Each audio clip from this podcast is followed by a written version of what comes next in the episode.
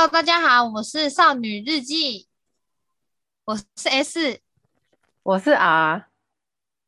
哎哎 R，我最近在滑 D 卡，又找到一些不错的灵感，我听听看。你也知道，我们的年纪已经是一个嗯轻熟女了，就不大不小，是时候要来考虑我们的人生后半场了吧？你今天跟我讲这么严肃的话题吗？没有没有，因为我就是看 D 卡上面有很多人。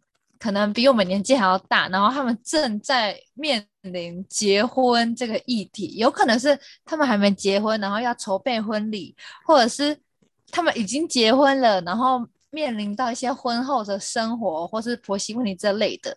那我就针对婆媳问题这一个，我非常有兴趣，我好喜欢看婆媳相关问题的文章。我不知道你有没有看过 D 卡上面这一类的文章，欸，哎。你你喜欢看这类的东西，是因为你觉得很有趣，还是你想要引以为借鉴之类的？我觉得都有，但是不得不说，一开始我是被吸引那个标题的话，我是觉得哦，就觉得好像未来我会遇得到。但是我每次看完那些文，我都会有点觉得很好笑。那那那你你这样子，通常你会有代入感吗？就把自己带入媳妇或者是婆婆的角色？我一定是把我自己带入媳妇哦。哎、欸，我有时候会把自己带入婆婆的角色、欸。哎，我想说，如果以后我有一个儿子，他去找外面找了一个这样子的女生，因为我之前看到很多婆媳的新闻啊，什么之类，有些可能是女生比较阿爸，然后就想说，哎、欸，我儿子怎样？为什么可以这样欺负他之类那种感觉？我都会把自己带入媳妇的角色，我觉得可能我在五年、十年就会面临到这些事，我就觉得啊。我现在必须要学学。对，我偶尔也会把自己带入媳妇的角色，但可能也是一个逃避的心态吧，就不太想要太早面对这些事情，直接跳过。我跟你说，我看到了几篇文章啊，先从第一篇开始，我觉得这个是一个最最最重要的事，所以我必须先开头就要讲。他就说，其实婆媳的问题最重要的就真的是老公，我觉得讲的太好了，他有列出几个点。就是常见的婆媳会吵架的点，他第一个就说生活跟家务习惯的不同。就是如果说这个媳妇她跟她老公结婚之后，他们跟婆婆一起住，这样子生活习惯一定差很多啊。因为你看小事情从什么打扫卫生，大事情变成生活作息这一种，我觉得都有差吧。因为长辈就是跟我们这些年轻人的作息就不同啊。我就觉得这个一定会吵架的吧，而且老公是因为是婆婆教出来，所以他的作息可能会跟婆婆比较相近，或者他们已经磨合很久了。然后我才刚跟我老公结婚，好像二比一，我好可怜哦。每次只要想到这个，我就觉得说，要不然就是我的婆婆她的作息跟我差不多，要不然就是我不要跟婆婆住。我觉得尽量有一点距离会比较美，因为我们已经不同家庭了，然后。年纪又差这么多，平常又不会碰在一起。我说不定还在上班，婆婆说不定已经退休了，怎么可能作息会有类似啊？我想到一件事，就像是你如果说今天女生去男方家做客、吃饭什么什么的，要帮忙洗碗吗？我男朋友的妈妈应该没在听，但是我我我很愿意帮忙洗碗，然后我也觉得这个是一个礼貌，我自己觉得是一个礼貌啦，就是我会去问，我觉得问就是一个礼貌，不是指洗碗是一个礼貌，我说问就是。因为像我们如果朋友一起住也会这样子嘛，比如说今天五个人一起住，那我跟你一起煮饭好了，那剩下三个人如果没有在煮饭的时候做事，不是应该在洗碗的时候出一点力吗？那我去人家做家里做客，我怎么可能还没跟你说哦，我我来煮一桌好菜给你们吃，我一定就是比较像是被招待的。那如果是这样的话，我可能会在洗碗的时候出一点声音干嘛的，然后也是积极，就算男朋友的妈妈说啊不用啊不用，什么人让你洗什么之类，他如果坚持要自己洗，我也会站在旁边陪他聊天。我觉得你很棒，这就让我想到我跟富山太太两个人之前去你家，你爸妈煮了超多美食，我们两个吃完，我们很乖，我们有帮忙洗碗。对啊，我的状况是我自己啦。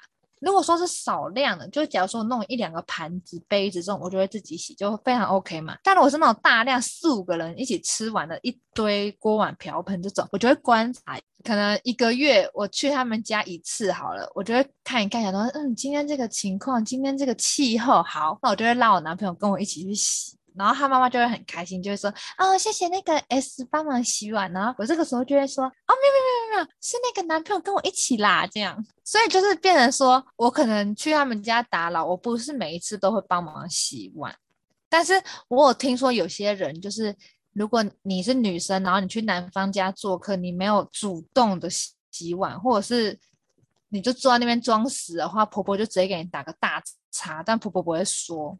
他就是在心里擦擦，然后就会开始给儿子压力。哎、可是我觉得这好像不是只有男女关系耶，就像你刚刚说，你们之前来我家吃饭的时候会帮忙整理啊、洗碗干嘛的。我觉得朋友也是，哎，就算今天没有长辈，然后我就是单独去你家吃饭，你可能自己住，我去你家吃饭这样，那我吃完就躺在沙发上，就哎哎、洗碗这样，你们会觉得很爽吗？就是你当主人，你也知道可能。客人比较不懂你家的摆设或者是干嘛，你可能想要自己来，可是客人连问都没有问，嗯，感觉蛮不开心的。哦，对，如果像你刚刚那样，就是指使 S 洗碗这样，就这这就是白目了啦。这个客人就是谢谢了，以后不会再邀请你了。那我跟你说，他这个文章的第二个婆媳问题是教育的方式，这就要讲到如果未来我跟老公有小孩什么的嘛，我觉得这个很难讲哎、因为。我也不能保证我跟我老公的教育观念是不是一样啊。简单的来说好了，你跟我的就是对于我们的同一所高中就有非常极反差的评价嘛。就像是我就觉得说哦很 OK 啊，我会愿意把小孩送到我们以前的那一所学校。但你可能就觉得我们以前的那种学校它束缚很多，规定一堆，然后不不不啦，所以你就不会让孩子去这种不自由的地方嘛。但是。我就觉得很棒啊，因为我就是一个这种嗯按表操课的人。对，就就是因为夫妻之间已经问题很多要磨合了，然后就加上一些长辈，而且我们两个如果比如说我们夫妻好了，我们长辈就是四个人呢，四个人都出一张嘴在那边唧唧歪歪。如果是那种刚生出来，然后有的婆婆或者有的你知道长辈很爱在那边，哎呦他这样子怎样会着凉的啊？啊不然就是什么？我跟你说，你食物要怎么弄怎么弄，就是那种很爱出意见的长辈，你有遇到过吗？我好像比较少，因为我这一辈的哥哥姐姐们都还没有下一代哦。有啦，有些有下一代，但那些表堂哥堂姐可能跟我比较不是这么熟，所以我也会不会这么清楚说他们会被长辈怎样。偶尔还是会，我觉得人家父母要怎么弄，你就让他们怎么弄，他只要不要太超过的，比如说虐待或者是太。不照顾干嘛的，那就就就好了呀，干嘛管人家？对啊，不过虽然我们刚刚讲这是长辈会去干涉小孩什么的，但如果以后我生小孩，我是非常愿意把我的孩子送去婆婆那边，然后等到他长大一点，我再把他接回来。哎、欸，我觉得这个有一个好处，因为我小时候也是这样被带大的。我小时候是在我阿公阿妈那边长到小班、中班之类的，然后才回台北念书。嗯所以我的台语是算是比比较母语的的东西，就是我的台语比中文还要更早先学会，然后也跟我的阿公阿妈比较亲近，但是我也没有很跟爸妈比较疏远或干嘛。我爸妈那时候都在上班，所以他们也是每个礼拜都会来找我们，就找他们的爸妈，然后顺便看看我这样子。我觉得这个方式还其实还不错，就是长辈还有余力可以照顾小孩的情况下，因为照顾小朋友真的蛮辛苦的。对，照顾小朋友真的很辛苦。我就想到，我们家不是跟阿嬷住嘛，就等于我们是三代同堂嘛，所以我们家就是一个活生生的婆媳相处，就是我阿嬷跟我妈妈两个人的关系。说真的，他们有时候也是一直在吵架，就是小事情的吵架，就例如我阿嬷就是那种做事比较谨慎。就是我觉得他们两个都是算是生活小习惯的不同，但你看我阿妈，她跟我妈已经生活了好几年，也都很好。我外婆她有一个儿子，就是我舅舅，舅舅跟他老婆舅妈两个人其实是跟我外婆住在一起，可是他们就是住那种有点像是楼中楼，所以虽然说他们是一个家，舅妈她还是保有自己的空间，不像是我们家这样，就是可能哦房间的隔壁就是阿嬷。但是我舅妈他们就是哦，楼上才是他们家。我觉得这样的模式也挺好的，就是可能吃饭一起吃，小孩一起玩，看电视。但是回去睡觉或者可能自己要办公的时候，我舅妈就会回去楼上这样子。还是其实我们这一集应该要访问你妈？你要不要把你妈妈叫过来？我妈是一个非常酷的人，她很奇妙，她很多想法都跟我们不同，她不是一般人，她很常跟你不在同一个频率上。不过我觉得是因为这样子，他才就是可以日子活得这么快乐。哦，无忧无虑的。那你刚刚说那个 D 卡的文章有什么后续吗？因为刚刚说老公问题最大，然后下一个呢？标题他下得非常耸动。他叫做没有恶婆婆，只有无能的老公。哎、欸，我觉得现在的 Dcard 使用者都很厉害耶，他们好像在学那些真的就是网络新闻的下标题手法，还是干嘛？常常看到一些文章点进去，就是没有给我标题那么耸动的内容，我就会觉得不太爽。像这一种八卦形态的标题，我一定会点进去啊！我天天看她老公到底多无能。我跟你说，这篇文其实是老公发的哦，他就是说。你们这些男生听好，听我这个模范男人发言。他就是言下之意，我做的这边都是对的，所以我老婆跟我妈妈的关系才可以处的这么好。低卡这些用户就给我学着点。他其实他前面有一个，就是嗯，有点像是他们的人物背景吧。他就说他跟他老婆就是从高中国中就开始交往。交往了八年之后结婚，然后他自己的存款有两百多万，月薪七万，哎，这很高喽。然后老婆月薪有五万，存款有一百多万，反正就是两个夫妻的那个呃水平是差不多，然后也自己有自己的存款，不会到说哦，可能我这个老婆都要靠我养，或者是。我要伸手就跟我老婆拿钱，没有，就是两个人的经济状态是差不多。哦，他都已经想好了，就是他爸妈就是比较传统啊，然后他决定就是小孩子上幼稚园之前都要住在婆婆家，这样子的话，第一可以省房租，因为你知道台湾房价不便宜。然后第二，小孩可以给婆婆住，就像你刚刚的理论，如果小孩子跟阿公阿妈住的话，可以学台语，可以亲近，这个我也很赞同。然后就说，但是他跟他老婆结婚三个月之后。生活习惯不同，让他们一直吵架。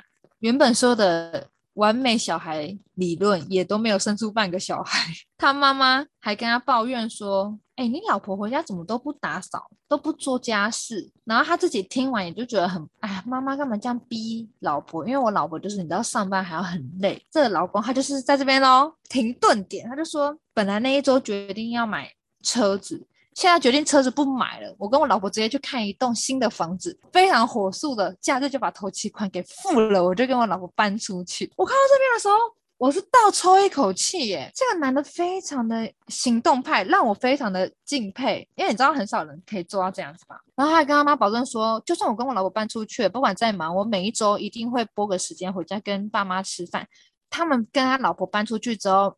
日子就有恢复到以前那样比较甜蜜，然后老婆跟婆婆的关系也比较好，就没有每天住在家里的那种呃相看两厌的感觉。然后他就在这个 ending 处就说：“我觉得既然都结婚了，老婆的感受一定要放在第一顺位。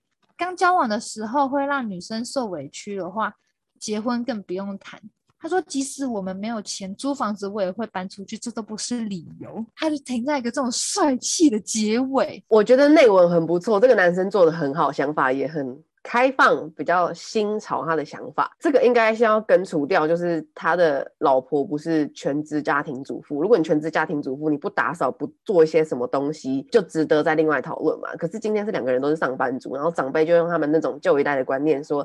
啊，女生就是要持家啊，干嘛的？女生如果持家，她就想说，你又没有为家庭贡献？你有赚钱吗？真的就是世代不同，男生做的很好，男生做的很好。下面第一个留言有一万零九百三十四个爱心，说认同。我要笑死，真的是。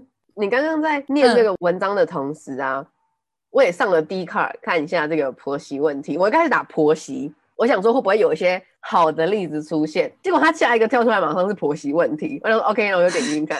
我一点点进去婆媳问题这个，我不知道是这个版还是这个话题的 Hashtag，有一百四十九个人追踪哎、欸，我在想这一百四十九个人是什么心态啊？可能包含我吧。哎、欸，我真的觉得叫媳妇回家要下班后要打扫做家务，这个真的观念要改掉。那为什么不叫你儿子下班回家打扫？媳妇也很累啊。我们下班回家也是累得像条狗一样，谁想在那边给你擦地板啊？对啊，而且他们的条件你刚刚也说差不多嘛，一个月入七万，一个月入五万，那真的差不多，不是说一个月入十几万，一个月入一两万、两三万，就是需要做一些调整或者是取舍。那不是两个人都很努力的在为这个家庭奉献，然后你一个局外人在那边叽叽呱呱的。他刚刚不是说他老婆也有月入五万，然后存款有一百多万嘛？代表他老婆是可以自力更生养自己的。因为像是如果说女生今天是自己喜欢。打扫、做家务，喜欢当家庭主妇啊，这就算了。我觉得就是心甘情愿嘛。假如说今天我看到我房间很脏，我也会想要变扫啊。然后或者是女生，她如果今天是那种像你刚刚说一个月两两三万，或者是她可能就是要靠老公养，那这样子婆婆稍微叫她做点事，我觉得这个女生可能也要欣然的接受。毕竟你现在就是没有能力。可这个文章不一样哦，他老婆一个月有五万，然后有存款。她婆婆还要叫她干嘛干嘛？我觉得如果我是那个女主角，我也会生气，真的。然后你昨天说要做这个 主题之后，我就想说，好，那那低卡的地方你来负责，我就上网找了一些婆媳问题。我在我在边打这个关键字，然后想说 Google 的后台会怎么看我？是一个新婚的女生遇到一些问题还是怎样？反正我就找到一些文章啊，然后一些 You YouTuber 或者是一些什么东西的在那边讲，他就是。点列式列出一些男生女生各可以做什么，然后这边我大概快速分享一下，老公可以这样做，因为通常我们都会说老公夹在中间就是三明治嘛。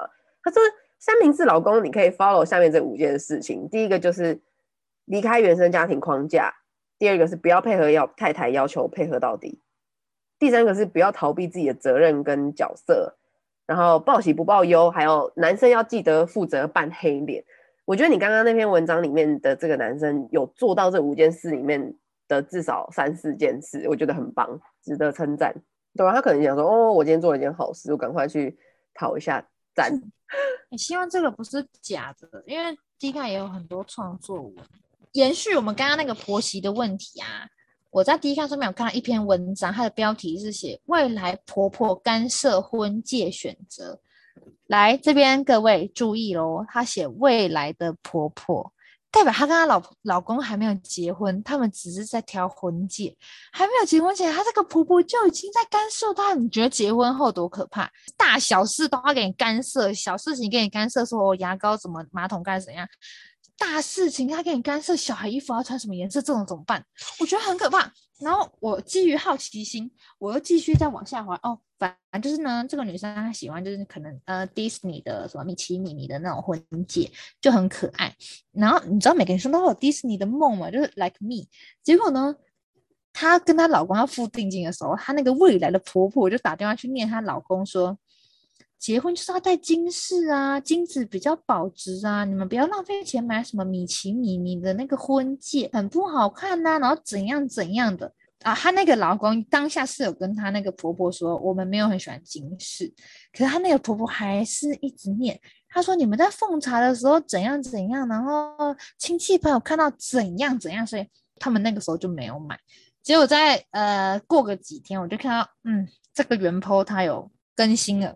他就说，他们最后的结论是让婆婆答应他们直接跟这家米奇米妮婚戒的公司租那个婚戒，不是用买的。当然，因为她很喜欢，所以用租的。她说她这边也要帮她的老公说，她老公这边真的做得很好。她说老公一直在帮她还有她婆婆协调这种比较传统方面的问题，但是她婆婆知道就是很坚持，所以最后才会变成是婆婆同意他们去借。我就觉得，嗯嗯。长辈爱在那边说什么黄金保值干嘛？可是我自己遇到的长辈，他们就是边会讲这个，边就是就哦哦，我觉得这个很保值，所以你结婚的时候我就送你一条，或者是干嘛？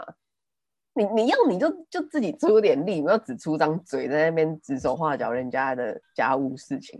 对呀、啊，我就很不懂啊！你不是当事人，然后你在那边出点意见，就要把你的意见当为主要的意见，就还要新人妥协。我觉得我们都要引以为戒，禁。如果以后世代又在更进步、更想法不同的时候，我希望我们可以定期开个会，不要变成讨人厌的婆婆。那你刚刚讲到那个米奇米妮的迪士尼婚戒啊之类的，应该不是只有我们这些少女会这样子，会跟朋友讨论一些自己梦幻中的婚礼形形态。我分享一个蛮有趣的故事，是我们之前有一个打工是当婚礼的摄影师，然后我跟几个朋友们，婚礼结束之后，那次我没有去，反正我其中两个朋友他们就在准备等公车要回去的路上，因为我们的工作场合就是看到很多很多新人，然后很多场婚礼嘛。其中有个朋友就跟另外一个人分享说：“你有想过你未来婚礼要怎样吗？” 然后那个那个人可能就想说：“你这样问，应该是你自己有想过吧？”他就反问他说：“啊，那你觉得呢？你想要怎么样的婚礼？”然后我那个朋友就开始在那边，因为他就是不太能控制自己的音量。然后你知道，公车站又是一个比较开放的场合，他就在现场开始讲述他希望会未来婚礼是怎么样的演讲。他说：“我要在海岛办婚礼，然后你们每一个人都被我邀请，然后我会包你们的来回机票，你们要怎样怎样。”反正就讲很大声，然后又很开心，然后你知道情绪上来，然后越讲越嗨，超级可爱。这样很聪明哎！你反问人家说：“哎，那你对这个什么想法？”因为像我不是是一个按表操课的人吗？我其实都已经大致上规划好了。我的应该，因为我喜欢就是大家聚在一起吃东西嘛。所以我很喜欢走的那种风格，就是最一般，我们最常吃喜酒会看到这种，就是可能一个桌坐八个、十个，然后新郎新娘进场的这一种，我就很喜欢。而且我很喜欢吃那个喜宴上面的菜，我可以从第一道吃到最后一道水果都吃光。那你要订宽松一点的新娘服，因为通常新娘的衣服都很紧，你没办法在那边。我跟你说。我有一次哦，去帮我朋友打工，他是在那种婚宴会馆当主持人，然后他的那个工读生的职位叫做婚纱小帮手还是什么小帮手，忘，反正就是小帮手。我真的跟着那个新娘一整天哦，我发现那个新娘完全不能进食，他没有时间吃饭，所以新娘衣服才这么窄啊，因为他根本就没有那个时间去吃。然后我那时候就是不是当他们的小帮手嘛，我那一场婚宴是中午的婚宴，差不多。嗯，十一点、十点，时候新娘新郎就来到那个婚宴会馆，就先进新娘休息室，然后就大概介绍一下，我就说哦，你好，我是今天的就是小帮手，是 S，然后主要的工作其实就是跟着新娘跑，新娘她现在走到哪一桌，我们就是要拉着她后面那个婚纱的裙摆，我们就是后面那个小精灵，就是像是那个什么灰姑娘，不是会一些小动物的帮她拉衣服什么的吗？我们就那些小动物，什么小老鼠啊。小鸽子啊，小麻雀啊，这种那个时候我就是从好像十点十一点吧，我就跟着他们去，因为我那时候第一次去，我心里的幻想是觉得说好浪漫，因为我很喜欢这种很感动的气氛嘛。然后我那时候给自己是想说，哇，这样子我会不会也可以赚到一份免费的那个喜宴的餐？就可能不一定是从第一道吃到最后一道，但至少会吃到点东西吧。因为我们以前是我刚刚说是婚礼的摄影师嘛，所以那时候我们也是没有太多的。就你要穿什么衣服穿什么衣服，但是就是就反正就穿便服就对了。可是平常你出去你也不会穿的，就是很花枝招展这样。那我记得有一次是夏天吧，我就穿着短裤，是蛮短的，然后可能上衣是 oversize 这样之类。我这样去，然后结果射完一场之后就被那个主管叫进去，但主管不是很凶的说你怎么穿成这样怎么之类，他就说因为哦，我那时候年纪很小，十几岁、二十岁左右而已。他说因为哦。我怕你的光芒会抢过新娘，所以你去套一件长裤好不好？那时候一个妹妹，我就听得很开心。我说啊，对啦，我也担心啦，然后便套长裤。我只是觉得那个长官很会讲话，因为新娘不知道多久以前开始节食减肥，然后化妆、补水、保湿干嘛的，就为了这一天。她怎么可能会比我？怎么可能会光芒被我抢走啊？我们摄影师也是，通常一整天的班会有上午场跟下午场，就是吃中午跟吃晚餐的嘛。通常我们都会比他们再早一点开始吃饭，所以其实也不会真的到太饿啊干嘛的。因为我们是摄影师，我们通常跟其他的，比如说上菜的那些呃人员们，或者是司仪、主持人干嘛那些全部的工作人员，我们会在比如说他们的婚宴是十一点、十二点开始，是办中午的话，我们会在。九点十点到的时候，就先吃一个，不是早餐，就真的就是午餐。然后下午三四点的时候再吃一个正餐，所以其实不会真的到饿到很夸张干嘛的。我那时候去的那间婚宴会馆，它就是塞了下好像二十桌、二十五桌这样。你知道一个人可能携伴又带了一个，你更不要说他如果带一整个家庭来，他那个桌子真的坐不下。我就觉得好了，这也不能怪那个新人，可能没有帮主持人想到吧。你以为新娘整场婚宴都不能吃，很可怜。其实，在结婚之前，她就已经试菜试了很多家。就像是新娘，他们可能在结婚之前，他们就会去看那个喜饼，然后就可能这家吃吃，那家吃吃，然后就啊，好满足哦。言归正传，你想要哪一场婚礼？哪一种啦？我觉得喜欢刚刚说的那种，就是传统新郎新娘进场，然后换衣服，但是。我不想要换三套，我觉得好累。我希望可以换两套就好，就是可能白纱一套跟送客。哦，所以你是蛮传统的，就是有有一个仪式这样子，然后是一个不错的不错的场合，可以大家吃饭。你没有要像就是我刚刚那个公车站朋友一样去 玩一个海岛婚礼干嘛的？我觉得我我不太会太要求。要要哪一种的类型？可是我也蛮希望可以分两场，是一个是应付长辈们，哎、欸，应付吗？应付好像不太好听，就是像你说的那一种，就是传统的哦，双方家长都在，然后一些长辈亲戚姑妈谁都来，然后另外一场是我的身边一群比较好的朋友，呃，跟对方身边一群比较好的朋友，就是小小的年轻人的一个一个派对就好了，这样。哎、你知道吗？你这个想法跟我朋友一模一样。我的朋友他比我们大，可能一岁吧。然后她跟她男朋友在一起也超久，就那种可能十年了。他们最近期也在讨论要不要结婚。他们有车有房。他也跟我说，他们的父母可能，嗯，我不知道是要做面子，还是就是父母端要请父母的朋友们来，我不确定。反正就是他们也是要办一场属于他们自己的可能 party。邀请一些他的亲朋好友，然后另外一个就是完全由父母决定，父母要怎么做，我们就怎么做的那种传统式的婚礼，就是跟你的想法一模一样。然后我那时候听到，我就觉得啊，要办两次，因为我自己就是一个希望一切从简啊，但也不能到没有仪式感，不能只有登记，这太简了。我想说就是。订结婚一起办，这样就很 OK 嘛。我一整天就是感动的那个 moment，就是一天完成，我觉得很好。然后我不是说我喜欢传统嘛，我有一天就看到有人在 YouTube 上面分享那种美式的婚礼，我看了就好喜欢哦，就是那个气氛很很融洽，并不像是就是哦，你知道传统就是可能大家看到台上的新人讲了几句话，然后致辞，然后感动哭，然后其他人就吃东西这样子。可是美式的就是感觉大家都融入在其中，我觉得这个气氛让我很满意耶，我好想要哦，就变成这两个我都有在思考，是变得比较分开嘛？因为像中式的就是吃跟社交是一起的，可是比较偏欧美式，他们是先一群人在那边听台上的人讲话，然后讲一讲，可能再去拿一些 buffet 之类，吃跟社交是比较分开的这样。我觉得像是美式他们做到不是可能会有什么跳舞或是那种小活动，我觉得这样子跟宾客有一些互动，比就是可能做传统的也是送客，然后在门口发一些糖果拍个照，这还要让我就是更心动哎、除了婚礼之外啊，婚戒什么的，其实我也没有到很很要求、因为有些人不是会说我的婚戒一定要是什么什么石头，然后要几克拉干嘛，然后我要嗯求婚的时候一组一副。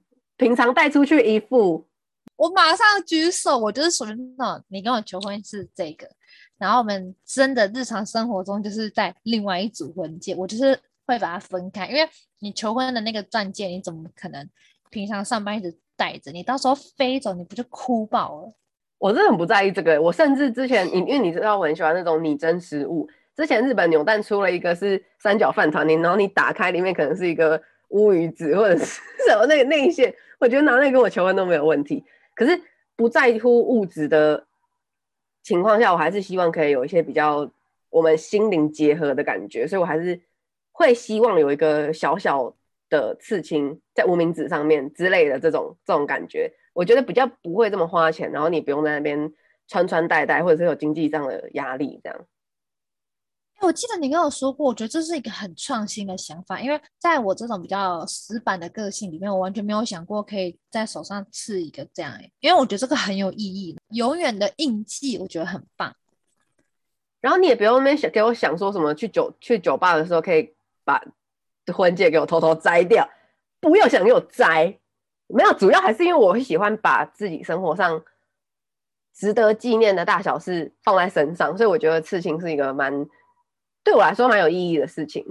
但是我觉得有一个不知道是只有我才会这样还是怎么样，因为我会把一些比较有意义的东西放在身上嘛。可是我之前试着把一些有意义的东西放在身上，比如说一个城市、一个国家的那种天际线图放在身上，我就会觉得对那个就是变得会在那个地方生活的不是很顺之类的，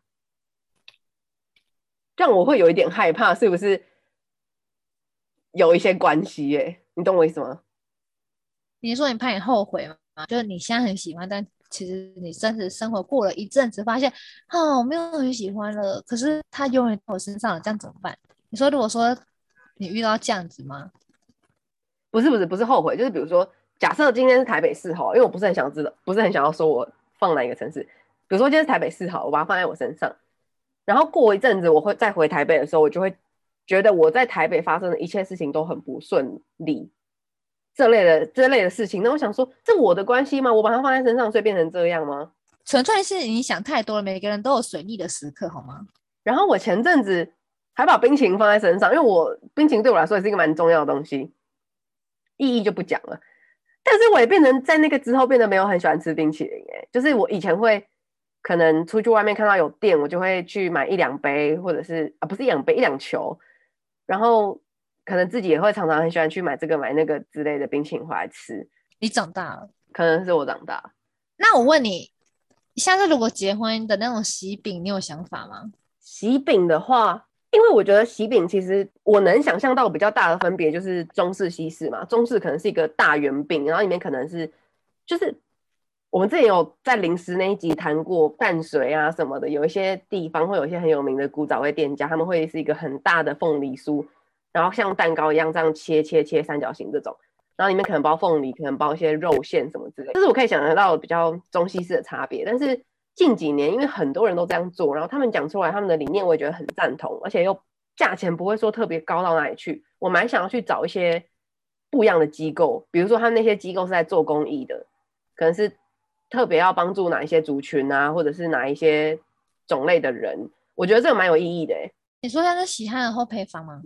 有一些烧烫伤的人士，他们的机构也有在做这这类的东西，听起来可能有点八股，但我觉得这个是在你结婚的时候把你的幸福分享给更多人的感觉，就是不不管是那些宾客或者是这些机构，所以才会说那个啊，结婚小物很重要啊。像我前阵子也在思考我，我要送给宾客们的结婚小物是要送我自己亲手做的呢，还是要大量定做？然后我把它们组装在一起的这种结婚小物，我就是在想，因为我之前曾经有收过，呃，一对新人他们是送肥皂，我觉得很有心。然后那个肥皂是他们自己做的，就是，嗯、呃，可能材料他们去买一买之后，他们再放在模具，然后弄一弄，然后再一个一个包装。我觉得这个好有心意，但是我很不喜欢收到那种上面印着新郎新娘的脸，真人的脸，不是 Q 版哦，是照片或者是那种。一个什么东西，然后就写他们的名字，不收好像没办法得到祝福，但我收下，我拿回家，我也不知道该怎么办啊，丢掉也不知道该怎么办，就这种有点尴尬尴尬的感觉，很尴尬，但是也是很祝福。但是这种婚礼小物，感觉做的不是这么好的话，就很像选举的赠品，那是一些卫生纸包，但因为卫生纸用完就丢，所以上面印谁的画像，谁的。照片、选举标语、标语，我也不太在乎。对，那我觉得收到婚礼小物是吃的也不错，就可能这对新人他们之前啊，我看到别人文章分享，可能这个新娘是喜欢做甜点的，所以那个新人他自己可能做了一百个蛋糕，就那个嗯。杯子蛋糕那种，我就觉得哦，这种也很有心，或者是他们去定做那种什么小小的礼盒，我觉得这都是 OK，我收到我会很开心这样子。所以，我们这一集聊了婆媳问题，后来又聊了一些结婚的婚礼、婚戒什么的，可能就是比较平衡吧。它算是在结婚这么快乐的事情之后，总是会有一些小小的困扰发生。啊，今天讲了这么多。有趣的文章，还有我们自己的一些看法吧。我就在想说，会不会其实我们的听众有时候听到我们在做这种低卡系列，就觉得我们是在讲别人八卦。还有我们的随便聊聊，听起来很像在讲别人八卦，不是，不是这样的。真的，像是我们这个低卡找灵感，就是跟我们很贴切。你看，我们已经二十五岁，再过个个一两年，我们就要可能跟身边的伴侣，真的要步入人生的后半场，要讨论这些有的没的了。所以，我们现在是在为我们的未来铺路，我们不是在评头论足别人哦。我觉得之后可以再做一集比较更深入的讨论这个的事情，因为我们这一集像是在讨论别人的事情，比较轻松的态度，可有时候会有一些。